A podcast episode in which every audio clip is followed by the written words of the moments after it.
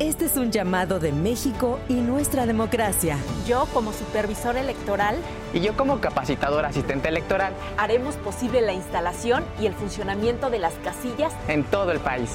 Te invitamos a ser parte de este valioso equipo. Inscríbete, tienes hasta el 28 de noviembre. Por México, todas y todos participamos.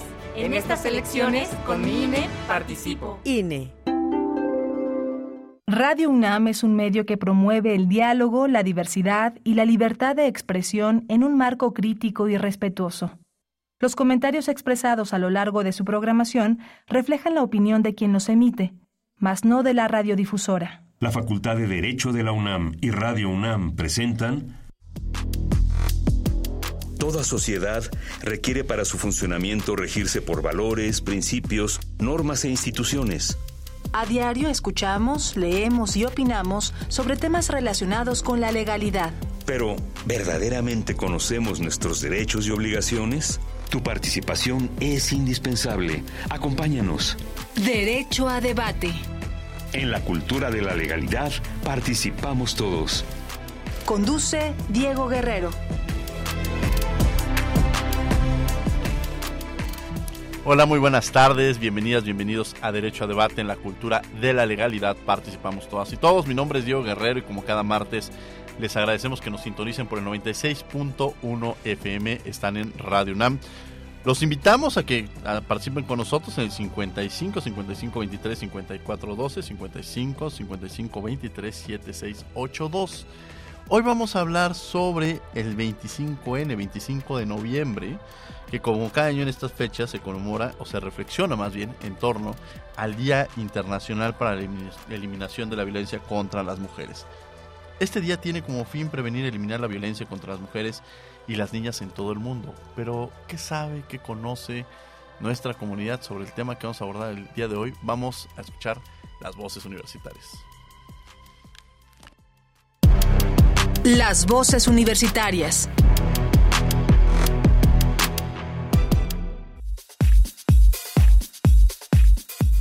¿Qué medidas crees que hacen falta para erradicar la violencia contra las mujeres? Considero que erradicar la violencia hacia la mujer es un tema muy difícil que nos va a llevar bastante tiempo, si no es que siglos, como cualquier movimiento social o cualquier cambio social.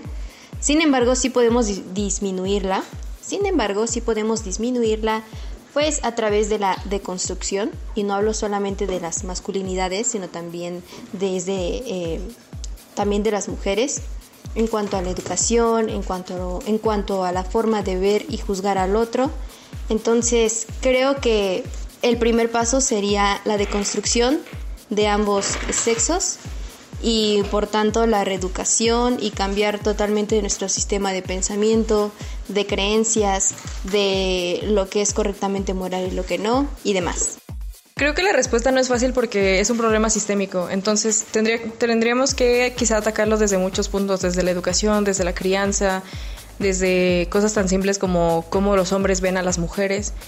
Es en realidad muy complicado y la verdad no creo que haya acciones lo suficientemente funcionales a nivel individual que puedan funcionar para hacerlo, sino que es una cosa que va a suceder quizá con el paso de los años, conforme a quizá los medios de comunicación, nosotros como personas lleguemos a pensar que las personas son, bueno, que las mujeres son mucho más que a lo mejor solo estas personas que reproducen o estas personas que sirven para limpiar, sino que cambiemos el pensamiento a que sea que pues tal cual son personas. Eso creo que es lo que podría ayudar a erradicar la violencia en contra de las mujeres. Creo que primeramente es admitir que existe la violencia de género porque muchas personas siguen pensando que la violencia es igualitaria y la verdad es que no lo es, no lo ha sido y no lo será. Eh, creo que lo segundo sería escuchar a las víctimas de violencia y así poder darnos cuenta que muchas veces, aunque no nos demos cuenta, eh, tenemos palabras o acciones que están arraigadas en nosotros por la cultura machista que tenemos.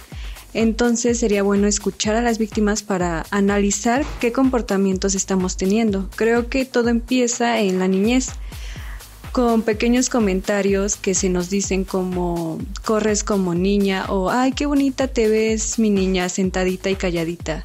Creo que se debería de empezar desde la niñez analizar ese tipo de comentarios y así poder este, erradicar la violencia de raíz. Síguenos en Instagram, Facebook y Twitter como Derecho a Debate. 55 55 23 54 12 55 55 23 76 82 son estos teléfonos. El día de hoy vamos a hablar precisamente, como ya lo mencionamos en el bloque anterior, el 25 de noviembre, en el que se reflexiona en torno al Día Internacional para la Eliminación de toda la Violencia contra las Mujeres. Y bueno, me acompaña el día de hoy el maestro Rubén Francisco Pérez Sánchez, quien es profesor de tiempo completo en la Facultad de Derecho de la UNAM, investigador del Programa Universitario de Derechos Humanos de la UNAM y maestro en Amparo. Bienvenido, mi querido Rubén, aquí a los micrófonos de Derecho a Debate. Muchas gracias, Diego. Eh, te aprecio mucho la invitación para que podamos platicar hoy sobre el 25N, eh, reconocer la labor que viene realizando de derecho a debate con esta difusión que haces de la cultura jurídica y problemas centrales a los que nos enfrentamos los universitarios. Bueno, en primer lugar, 25N. ¿Qué es el 25N? Decías tú, que es el 25 de noviembre. La ONU la ha decretado como un día en el que tenemos que eh, utilizar para reflexionar sobre la violencia que existe contra las mujeres. Eh, a nivel global no es un problema exclusivo de nuestro país, es algo que ocurre en todos eh, los países, por eso es que la lucha tiene que llevarse a cabo en todos los frentes. Escuchábamos hace un momento algunas de las inquietudes que nos planteaban y bueno, el reconocimiento, la visibilización de la violencia es quizá uno de los primeros pasos que debamos de dar. Si no la reconocemos, si no vemos que está ahí, que existe, entonces difícilmente vamos a ir poder, vamos a poder ir planteando soluciones para enfrentarla y atacarla. Nos acompaña también el día de hoy aquí en los micrófonos de Radio NAM la maestra Inés Pardo Baena, quien es doctoranda de la Universidad Rey Juan Carlos de Madrid. Se encuentra realizando una estancia de investigación en el programa universitario de Derechos Humanos. Inés, bienvenida a Derecho a Debate. Pues muchísimas gracias. En primer lugar, quería agradecer la invitación porque es todo un placer compartir esta mesa con estas eminencias. Y en segundo lugar, quería agradecer esta invitación a nivel de que se pueda celebrar el 25N, se pueda concienciar, se pueda enseñar, se pueda dar cátedra, que es a lo que nos dedicamos. Y me alegro mucho de verdad de estar aquí y de poder enseñar y poder formar. Y estoy muy agradecida, la verdad, sinceramente, muy agradecida de poder estar aquí. Muchas gracias Inés y también nos acompaña el día de hoy la licenciada Jiménez Pérez García. Jimena Pérez García, quien es estudiante de maestría en Derecho en el posgrado de la Facultad de Derecho de la UNAM, se encuentra realizando su estancia en el programa Universitario de Derechos Humanos. Jimena, bienvenida aquí a los micrófonos de Radio UNAM. Hola, pues igual quisiera agradecer mucho la oportunidad de estar aquí platicando sobre este tema tan importante y compartir el espacio con, con, colegas, con personas con las que hacemos una lucha por visibilizar estos temas, por defender derechos humanos, por platicarlo y pues llevarlo a la gente, ¿no? Que eso también es una parte muy importante, acercar estos temas que no se queden en academia, sino a todas las personas que pueden escuchar el programa. Gracias. Gracias, Jimena. Hablamos sobre la violencia por razón de género. ¿Qué es esto, maestro Rubén? Bueno, en primer lugar habría que pensar en que cuando hablamos de género hablamos de una construcción social. Es una eh, algo que la sociedad ha venido construyendo durante mucho tiempo y que inicialmente nos eh, ha, eh, se ha utilizado para distinguir lo que significa ser hombre y lo que significa ser mujer. Y en ese aspecto, cuando hablamos de violencia por, función de género, hablamos de la violencia que sistemáticamente llevamos a cabo en contra de la mujer, pero también de aquello que alrededor hemos construido respecto de lo que es una mujer. Y aquí entran, pues, eh, eh, en principio entran estas construcciones eh, sociales, los hábitos sociales, estereotipos, entra todo lo que en la sociedad vamos construyendo acerca de lo que es ser mujer y, por otro lado, considerar también que la sociedad en general, pero la sociedad mexicana en lo particular, se ha venido durante los eh, durante muchos años ha venido construyéndose como una sociedad que está diseñada preponderantemente, preponderantemente para los hombres. Y entonces encontramos aquí ya una eh, enorme desigualdad entre una sociedad que camina hacia el beneficio y en función de los hombres, por una parte, y por otra, que genera un camino también permanente de violencia hacia la mujer y hacia lo que puede significar ser mujer. Muchas gracias. Eh, aquí Inés me gustaría como identificar, ¿cómo podemos identificar este tipo de violencia, estas red flags, como se dice, eh, y cómo, en ese sentido y cómo se ejercen de alguna manera, ¿no? Pues es un tema que a mí me encanta porque es un tema que utilizo muchísimo con mis alumnos. Porque a veces sentarte y, y, empezar a dar una clase o dar una conferencia y decir, mirar, es que la violencia es... Eso no consigue que la gente de verdad se dé cuenta que todas las personas a veces lo ejercemos y todas las personas a veces lo sufrimos. Y las red flags sirven para eso. Sirven para que tú detectes qué cosas, tanto a la hora de empezar una relación, qué persona no sería una persona con la que querrías tener una relación, como si estás dentro de una relación con un problema de violencia de género, seas capaz de detectar esos patrones y de huir de ellos. Porque el problema es el ciclo de la violencia de género. Entonces, cuando tú vas empezando, todo parece muy perfecto, pero si eres capaz de detectar las cosas que están mal, eres capaz de detectar las red flags, son indicadores que te dan para que tú sepas que ahí no. Eh, en España decimos el amiga date cuenta, que es, son determinadas cosas que no. Por ejemplo, las red flags no son que digas que le guste el anime o que digas eh, que es fan de Star Wars, no. Las red flags son que sea una persona excesivamente celosa, que sea una persona que te chequee el celular, que sea una persona que, que te llama cuando vas, cuando estás en casa y te dice, pero hazme una videollamada o mándame una ubicación. Esos son patrones claramente de una relación que no está bien. Pero también ejercemos a veces las mujeres. Decirle a tu pareja, esta lamentablemente la, la he ejercido yo ya más de chavita eh, después he aprendido y he mejorado, juro que he mejorado. Mi novio es testigo.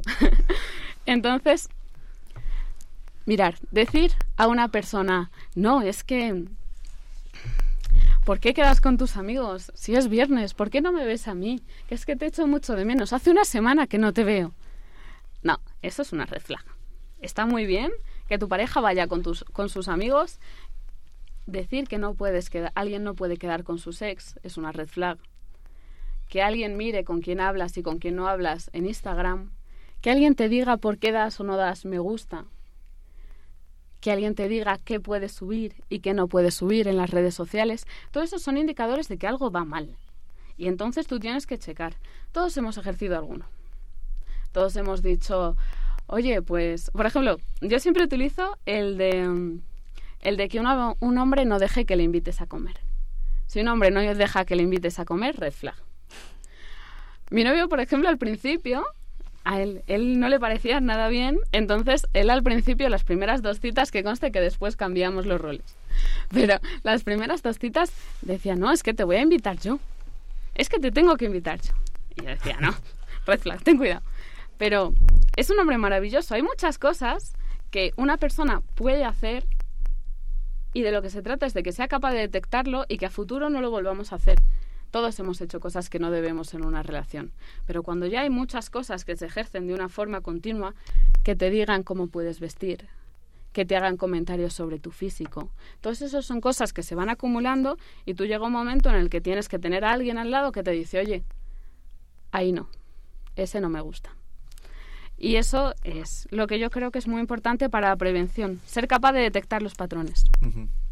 Ahora, efectivamente, como en este contexto es, no hay como blancos ni negros, ¿no? O sea, creo que en ese blanco y negro hay una gama infinita de grises en donde no podría decir este es bueno y este es malo, sino simplemente que empata en muchas veces con nosotros, ¿no? Y, también decir, de pronto, porque de eso, ¿no? Le cuenta todo. Siempre a veces, desafortunadamente, contamos la parte mala de la película a los amigos, a las amigas y demás. Y entonces van a decir, no, es que, este, pero quizá omitimos una parte de la historia que difícilmente podemos ver si hay realmente esta figura de buenos este y, malos. Jimena, el día de hoy, bueno, pues vamos a hablar que el contexto actual que vivimos en México, ¿no? En cuanto a la violencia de, ejercida de alguna manera, eh, de manera sistemática. Platícanos sobre este tema.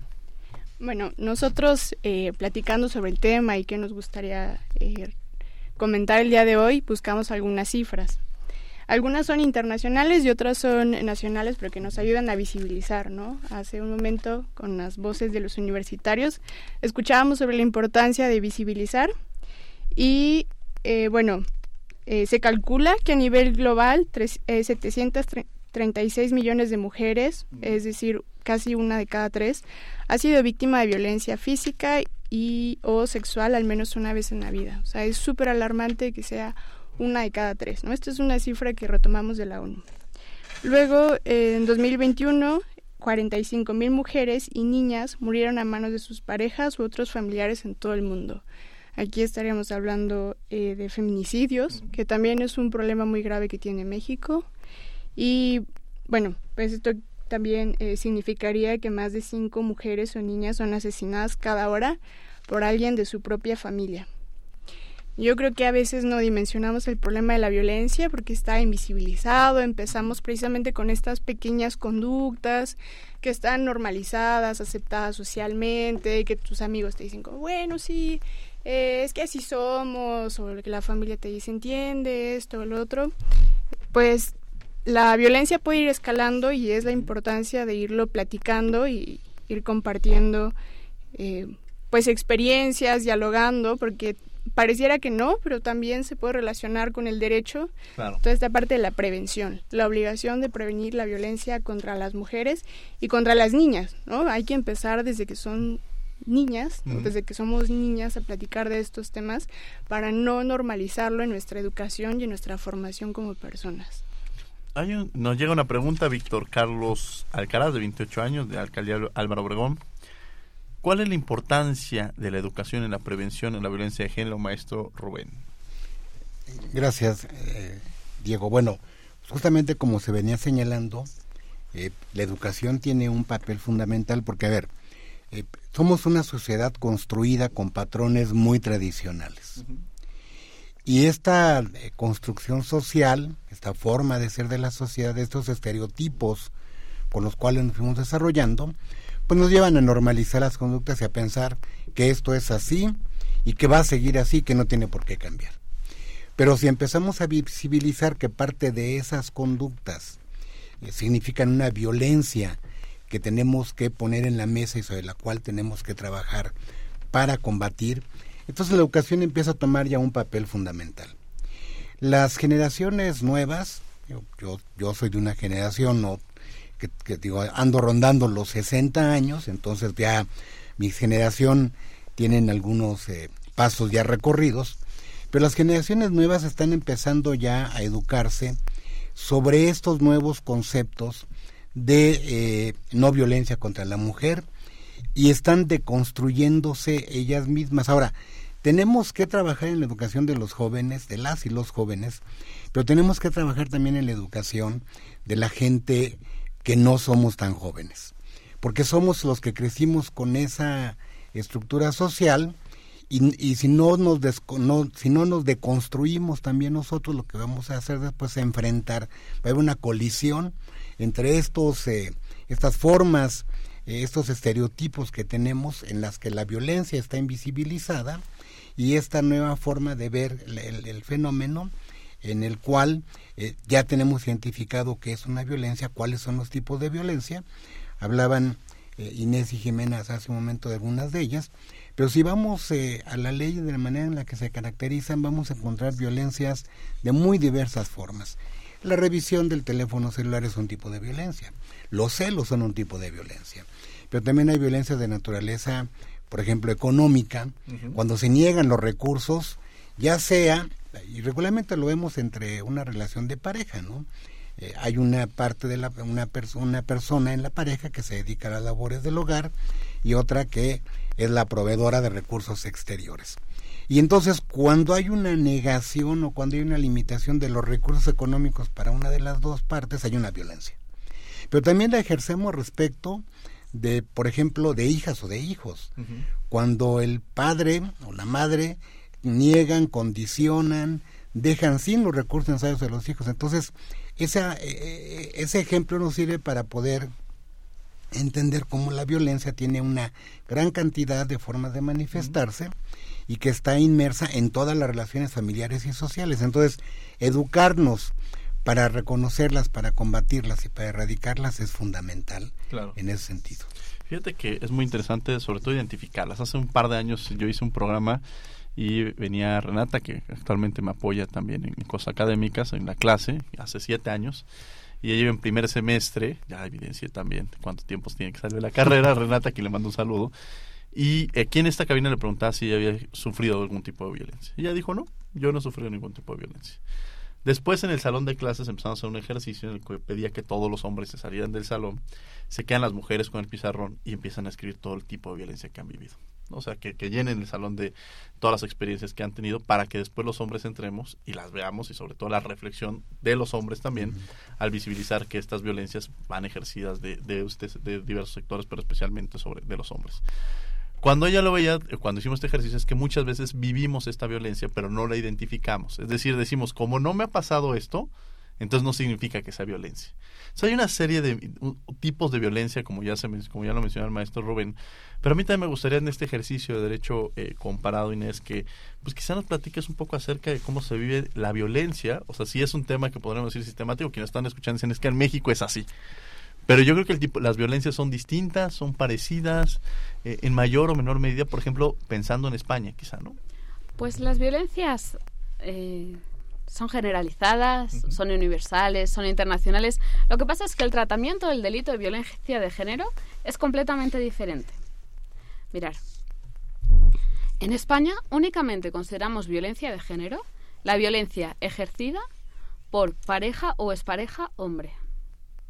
No se considera violencia de género los feminicidios, ni el abuso sexual en la calle, nada de eso. Únicamente la violencia ejercida por pareja y expareja. Y eso es únicamente lo que es violencia de género. Tienen unos, tienen unos juzgados especiales, tienen abogados especiales, todo lo hacemos de una forma completamente diferente. ¿Para qué? Por la especificidad. Si nosotros delimitamos el delito lo máximo posible, podemos tratarlo de una forma específica. Y eso es lo que nosotros buscamos. Nosotros estamos súper, súper, súper concienciados con eso. Por eso también las red flags. Por eso también en época de pandemia, yo me acuerdo que era completamente emocionante. Hubo un momento en el que estábamos muy preocupados porque, claro, cuando encerraban a las parejas dentro de su casa, en España hubo un confinamiento cerrado, absoluto, únicamente se salía a ir a comprar y encima la policía la mitad de las veces te ponía una multa. Ellos decían que no ibas a comprar. Bueno, es que la excusa de ir a comprar tres veces al día no funcionaba. Claro. Pero estábamos muy preocupados con eso. Entonces, ¿qué se hacía? Se hacía una señal.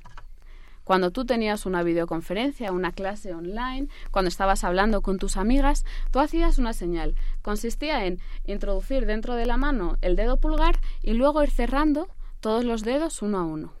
En ese caso, tu amiga veía la señal, la repetía igualmente y tú asentías. Si eso ocurría, es que tú estabas siendo eh, víctima de violencia de género y entonces se llamaba a la policía.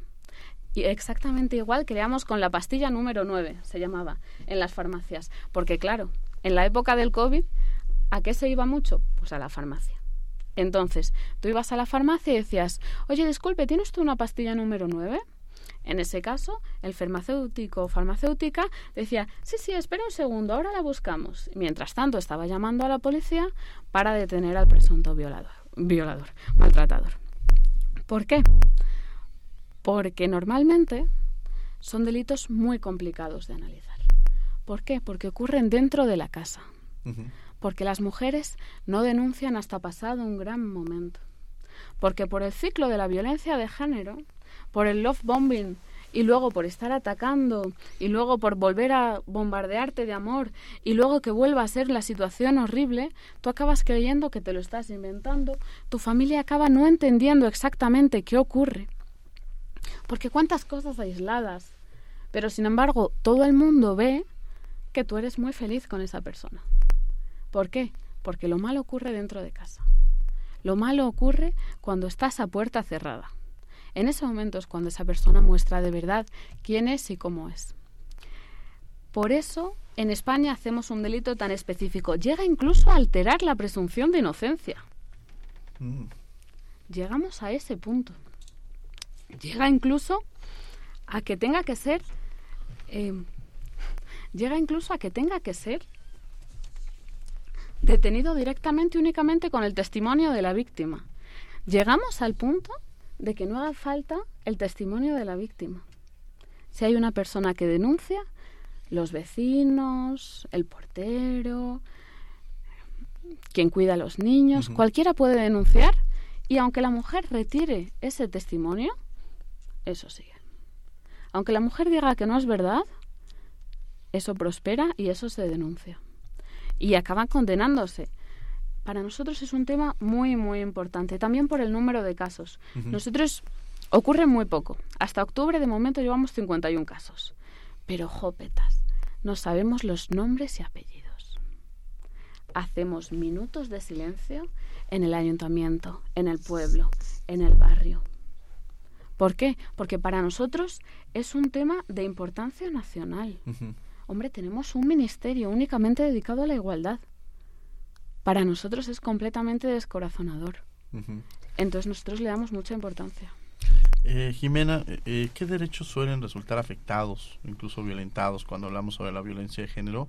Y quizá también esta pregunta, como que en su momento en la participación, eh, condiciones para ir erradicando también este tipo de violencia, porque de pronto generamos o establecemos el problema. Incluso quiero, eh, voy a dejar también estas algunas llamadas. Lucía Méndez, de 34 años, alcaldía Milpalta, nos dice cuál es el papel de los estereotipos de género que se siguen perpetuando y ocasionando violencia de género. Dejo las preguntas ahorita en el aire por si alguno alguna quiere comentarlo. Y Mariana Valladares, de 21 años, de la alcaldía Tlalpan, dice, creo que actualmente estoy viviendo violencia de género en mi relación. ¿Cómo puedo abordar el tema de la violencia de género con amigos y familiares para obtener su apoyo? Dejo estas preguntas en el aire, pero regreso contigo, este Jimena, referente a los derechos humanos son violentados y mecanismos también para ir erradicando este tipo de violencia. Bien, es una pregunta súper interesante. Yo creo que primero tendríamos que hablar de dignidad, ¿no?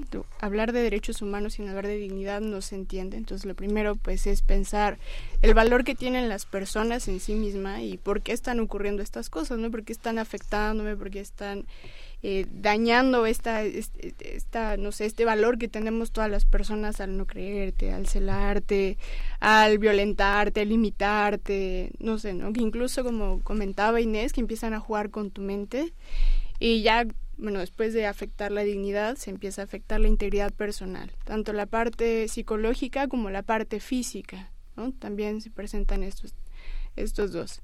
Bueno, el derecho a la no discriminación, la libertad de expresión también se puede ver limitada, ¿no? En, una, en un ciclo de violencia no sueles hablarlo, no sueles decirlo, eh, hace, no sé, un par de semanas revisaba unas cifras del INEGI en el que comentaban los tres principales motivos por los cuales no se habla sobre este tipo de violencia, ¿no? Porque las mujeres no lo dicen. El primero era porque no le daban importancia, ¿no? Y quizá esté relacionado con la parte de que no hablamos de los estereotipos, no lo visibilizamos, no tenemos todavía una educación eh, tan consolidada en los temas. El segundo era porque tenían miedo, tenían miedo a las consecuencias de la denuncia y el tercer factor por el cual eh, no se denunciaba y tiene que ver incluso con una de las preguntas que nos están planteando es que no sabían qué hacer. Sufrían las violencias, por una parte está la vergüenza, pero por otra parte no sé qué hacer cuando me ocurre esto.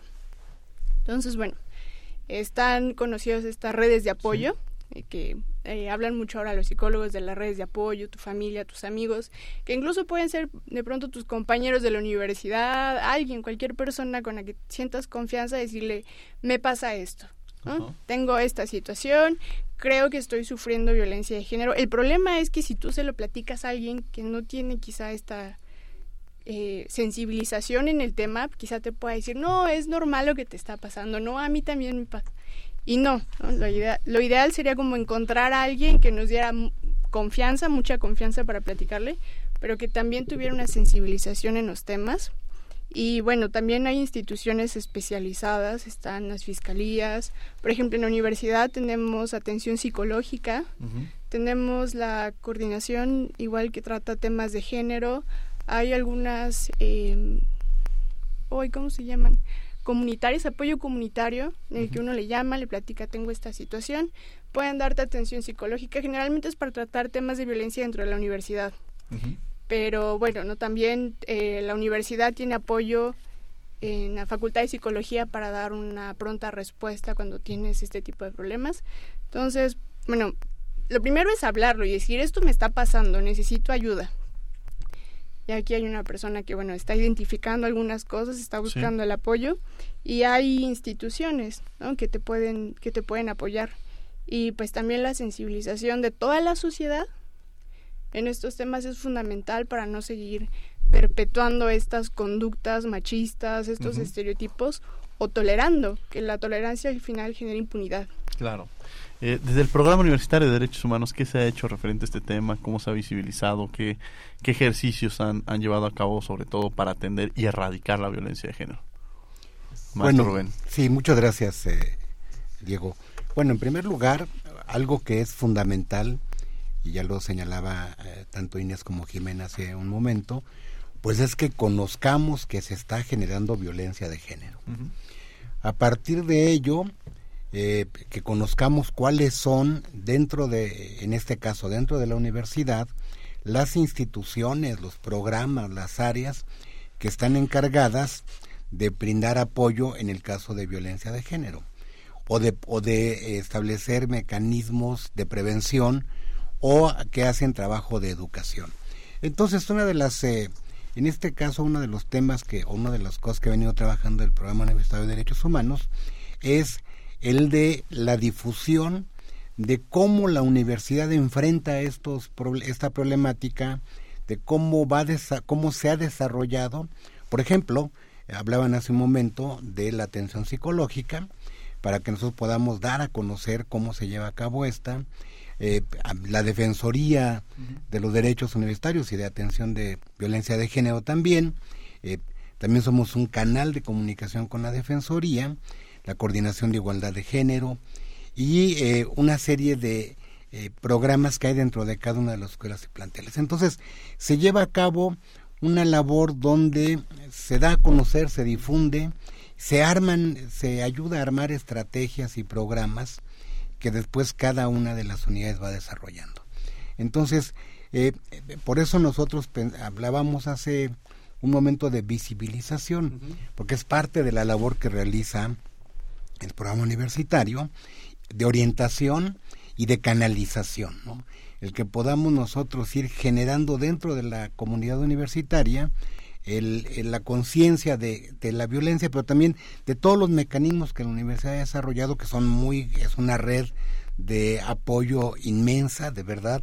Cuando la empezamos a conocer, vamos viendo todo lo que es capaz de hacer.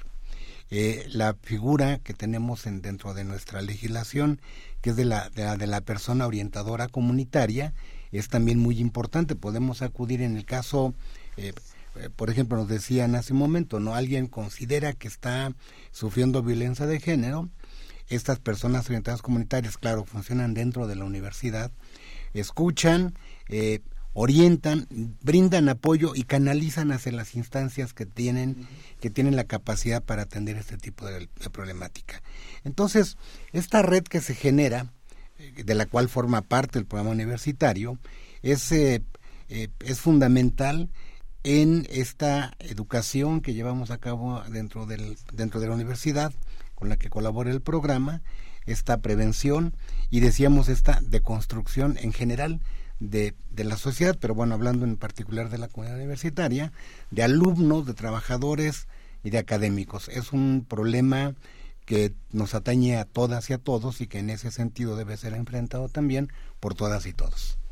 Inés, un poco también retomando el tema que hemos abordado, pero sobre todo en algo también muy interesante, habla sobre la pandemia, la pandemia nos enseñó muchas cosas, el tema de las tecnologías también influyeron, y hay otro tipo de violencias que han influido eh, frente a la tecnología, desde, y que a veces muchas decían, bueno, es que yo no compartí, por ejemplo, pero estás recibiendo material, por poner un ejemplo, ¿no? O sea, ese tipo de situaciones que muchas veces no identificamos y que también forman parte de la violencia a través precisamente de la interconexión digital, ¿no?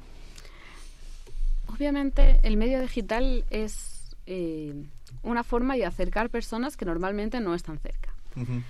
Eso puede producir muchas cosas buenas, pero también puede producir muchas cosas malas. Y una de ellas es que todo deja rastro.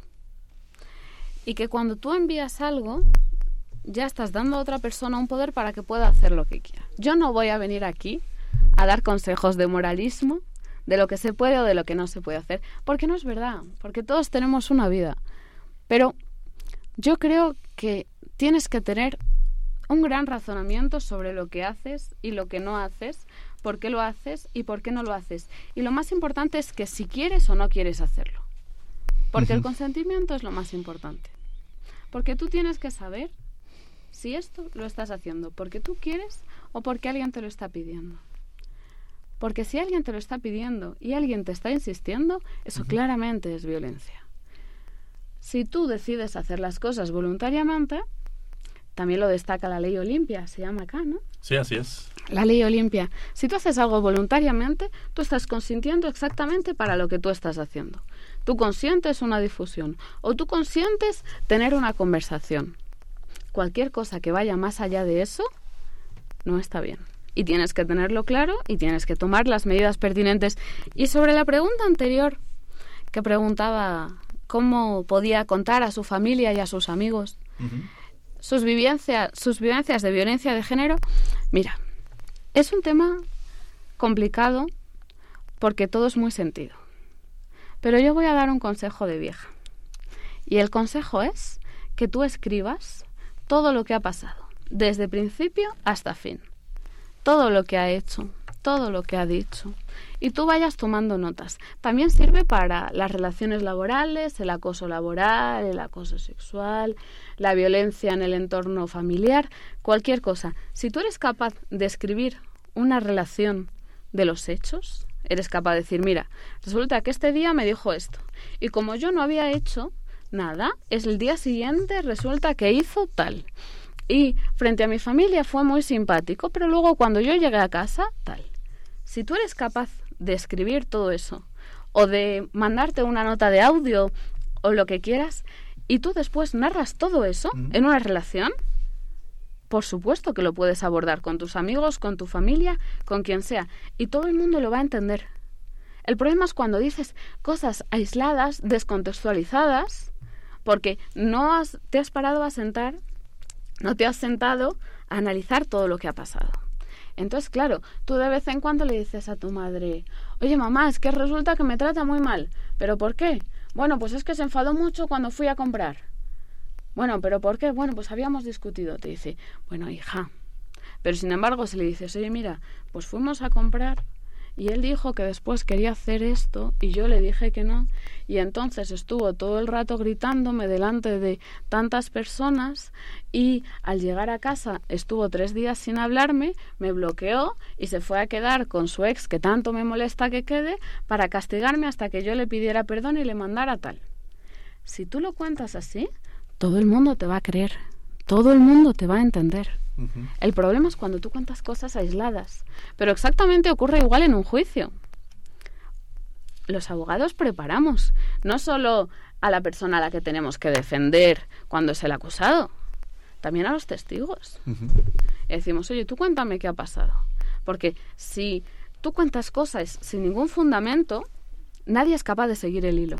Pero si tú vas poco a poco analizando todo, hombre, es la verdad y la verdad siempre se cree.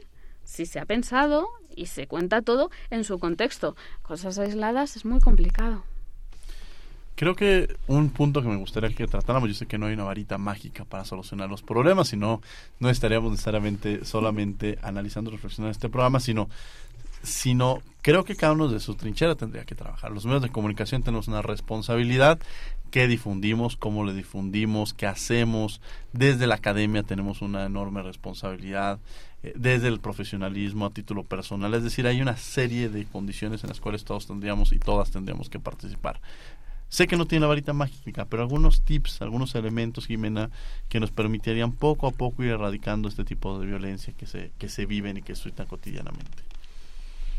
Mm, bueno, lo hemos mencionado ya muchas veces, la educación es el primer, es el primer paso, ¿no? Hablar sobre los temas, visibilizarlos. Por otra parte, pues está, como tú mencionas, asumir la responsabilidad que tiene cada uno, ¿no? Analizarse también, es muy fácil juzgar a otro, pero también hacer un ejercicio de introspección y decir, ¿qué estoy haciendo?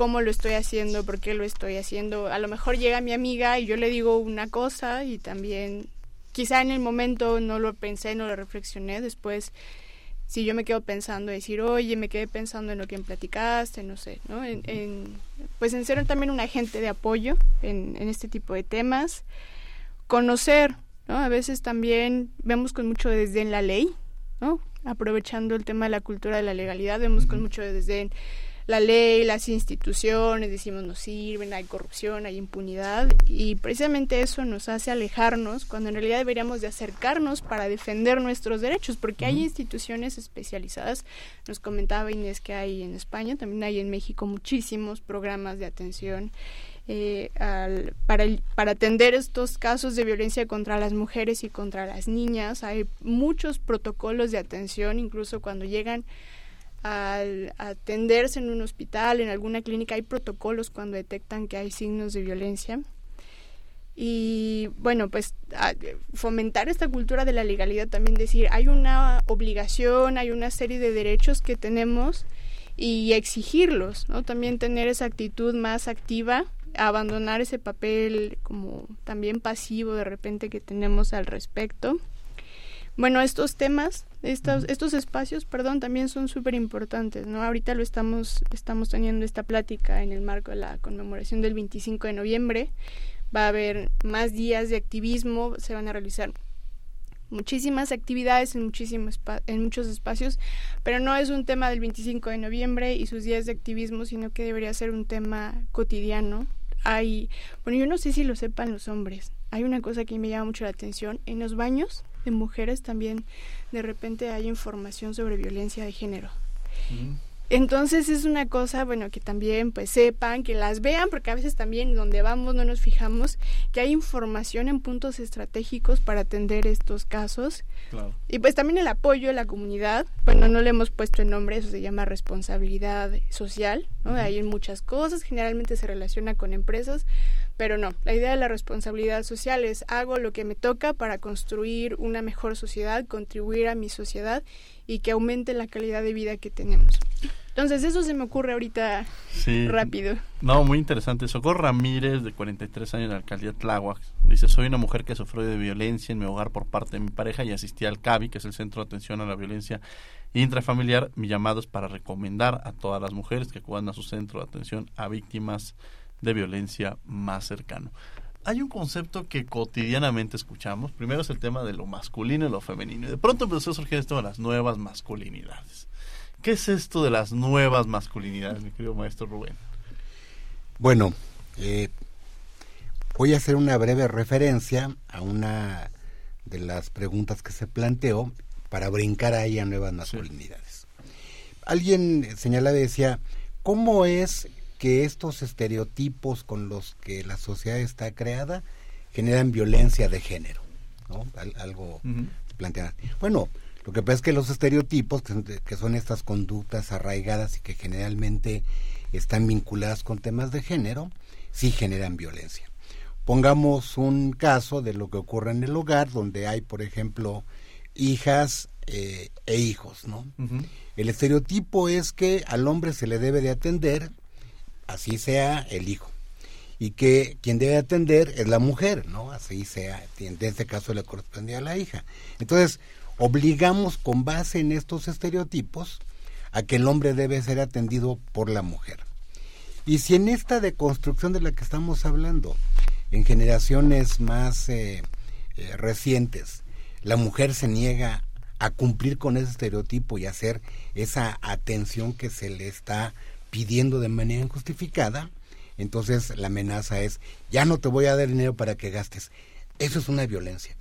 El obligar a que se cumpla con el estereotipo es una manera de violencia y la respuesta también es una violencia. No vas a salir con tus amigas si no le das de comer a tu hermano. Esa es otra violencia y, y es otro estereotipo. Bueno, ¿qué es lo que ocurre entonces? Que los tipos de violencia generados por los estereotipos y por otros tipos de fenómenos sociales deben tener y tienen una reacción eh, social y terminan teniendo también una reacción en la norma jurídica. Nosotros podemos ver, y en ese aspecto podemos eh, hacer un análisis de normas jurídicas nacionales e internacionales que existen ya para combatir esta violencia de género.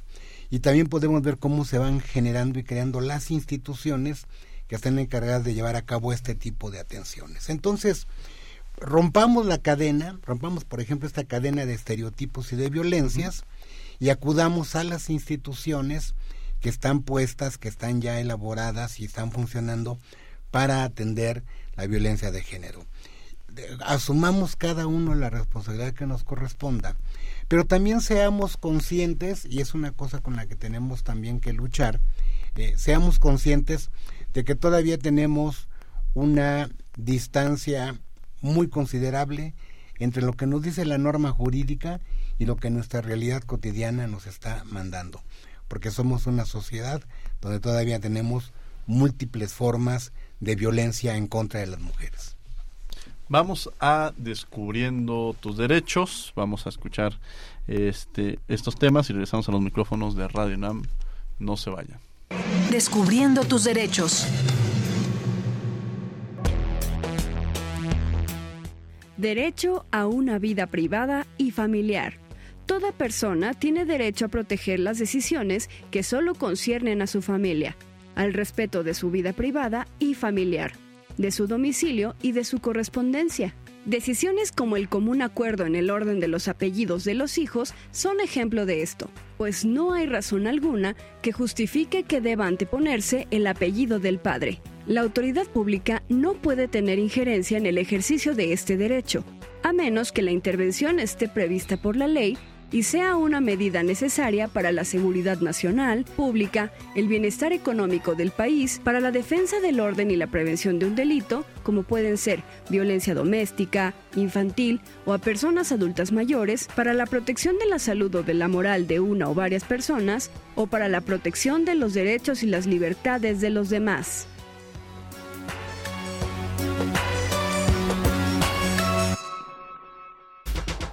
Síguenos en Instagram, Facebook y Twitter como Derecho a Debate.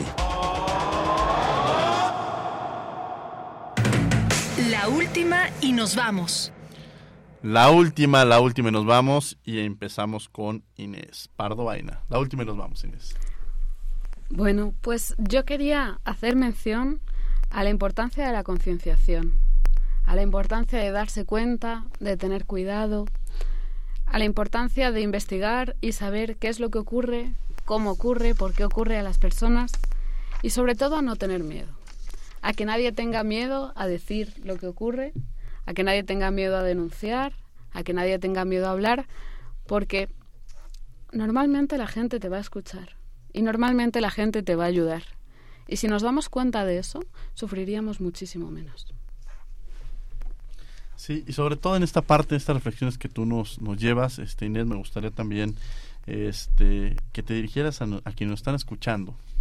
Y sobre todo en este mensaje que te vamos a perder un par de meses seguramente, este, apenados estamos de que te vas, pero justo en este ejercicio de, de también lo que has estado trabajando y este comparativo que has tenido, estas reflexiones que te han llevado a trabajar, porque al final de cuentas también entras en una situación que es una persona que viene de otro lugar, eh, mujer, o sea, todo este contexto que te pone incluso, podríamos decir, en una situación de vulnerabilidad en un momento determinado a veces, ¿no? Pues la verdad es que no soy yo aficionada a sentirme vulnerable, pero, pero antes de venir aquí, toda mi familia, todos mis amigos, todo el mundo estaba preocupadísimo. Pero ¿cómo te vas a ir a México? Sola. Pero, pero, ¿y las cosas que pasan? Mira, yo no puedo estar más agradecida de haber venido aquí. Y yo no puedo estar más agradecida de todo lo que he aprendido, de todo lo que he vivido y de todo lo que ha sido. Así que yo realmente doy gracias a Dios o al destino o cada uno lo que quiera creer de poder viajar y poder conocer otra cultura, otro mundo, otra forma de vivir, que sin duda alguna yo, yo salgo de aquí, como ya me advirtieron, completamente enamorada de México. Eso. Bueno, Jimena, la última y nos vamos. Sí, en relación con lo que nos decía Inés, yo creo que prevención es una palabra clave. Eh, hablamos mucho de la prevención y no sabemos qué es. Bueno, prevenir es empezar también a, a dialogar, a, a a construir, a deconstruirnos para no llegar a las violencias y no llegar a todo esto, sino prevenir es es clave y que sea parte de la, bueno, tiene que formar ahora parte de la cultura mexicana, porque de pronto nosotros como mexicanos somos de, ay, tengo un problema, ya lo tengo que resolver, aquí está No, o sea, prevenir, ir también fomentando esta cultura y va de la mano de la cultura de la legalidad. Y bueno, pues súper contenta de estar aquí. Muchísimas gracias. Gracias, Jimena. La última, la última nos vamos, maestro Rubén Pérez. Muchas gracias. Bueno, el, para mí sería importante pensar en deconstruir. Somos una gran cantidad de generaciones que convivimos en esta sociedad y tenemos todos que avanzar hacia la eh, erradicación de la violencia contra la mujer. Eh, jóvenes, ustedes tienen en sus manos herramientas muy importantes que quizá algunos eh, desconocemos por una cuestión de generaciones de edad, ayuden a deconstruir a los eh, mayores. Ayuden a deconstruir a sus papás, a sus tíos, a sus profesores, a aquellas personas que ustedes vean que todavía no terminamos de entender cómo primero visibilizamos, prevenimos y combatimos esta violencia. Y conozcamos nuestros derechos y ejerzámoslos. Pero hagámoslo como un trabajo de todas y de todos individualmente, aisladamente, no lo vamos a lograr. Tiene que ser un trabajo en conjunto. Muchas gracias, Diego, por la invitación. Te la aprecio muchísimo. Muchas gracias, mi estimado maestro Rubén Pérez. La verdad es que hablar del 25 de noviembre nos lleva a visibilizar, atender estos temas. Otro ejercicio que hacía con mis alumnas y alumnos es que les pido una especie como de meditación, que cierren los ojos, que reflexionen y que imaginen a la mujer sea más importante en su vida y cómo sonríe, cómo la ven triste, la identifican, la saben. Y después de un ejercicio así, al final les digo, sale de su casa y probablemente sea la última vez que la vieron. Y tristemente eso es una realidad que se vive constantemente en nuestro país. Eh, a veces dejamos de contestar el mensaje de WhatsApp, la llamada, y quizás sea la última llamada, el último mensaje de WhatsApp, frente a una situación o una condición que pones en vulnerabilidad, no son vulnerables, en una condición de vulnerabilidad el contexto que se vive y es importante reflexionar en torno a este tema. Yo le agradezco mucho, maestro Rubén, que haya estado con nosotros. Muchas gracias, Inés, maestra Inés, muchas gracias. Muchas gracias casi maestra Jimena, muchas gracias, estás en proceso, licenciada María, muchas gracias Jimena. Y desde luego le mando también un saludo a Casandra García Castro y desde luego quiero agradecer a la Facultad de Derecho y a Radio UNAM. Los invitamos los miércoles, también los miércoles estamos en Canal 22, el canal cultural de México, en Cultura del Derecho a las 5 de la tarde abordando diversos temas, pero en este momento quiero agradecer a la Facultad de Derecho y a Radio UNAM por todo el apoyo que siempre nos brindan y, y darnos la oportunidad de continuar con este programa. En la coordinación de Renata Díaz Conti, María José López, asistencia Gisela Hernández, comunicación y difusión, Dominic Eble y Giovanna Mancilla, operación técnica, Arturo González y producción, Francisco Ángeles. No olviden que nos escuchamos de ley todos los martes. Esto fue Derecho a Debate. Por hoy concluye la discusión, pero no se pierdan el próximo tema en Derecho a Debate. En la cultura de la legalidad participamos todos.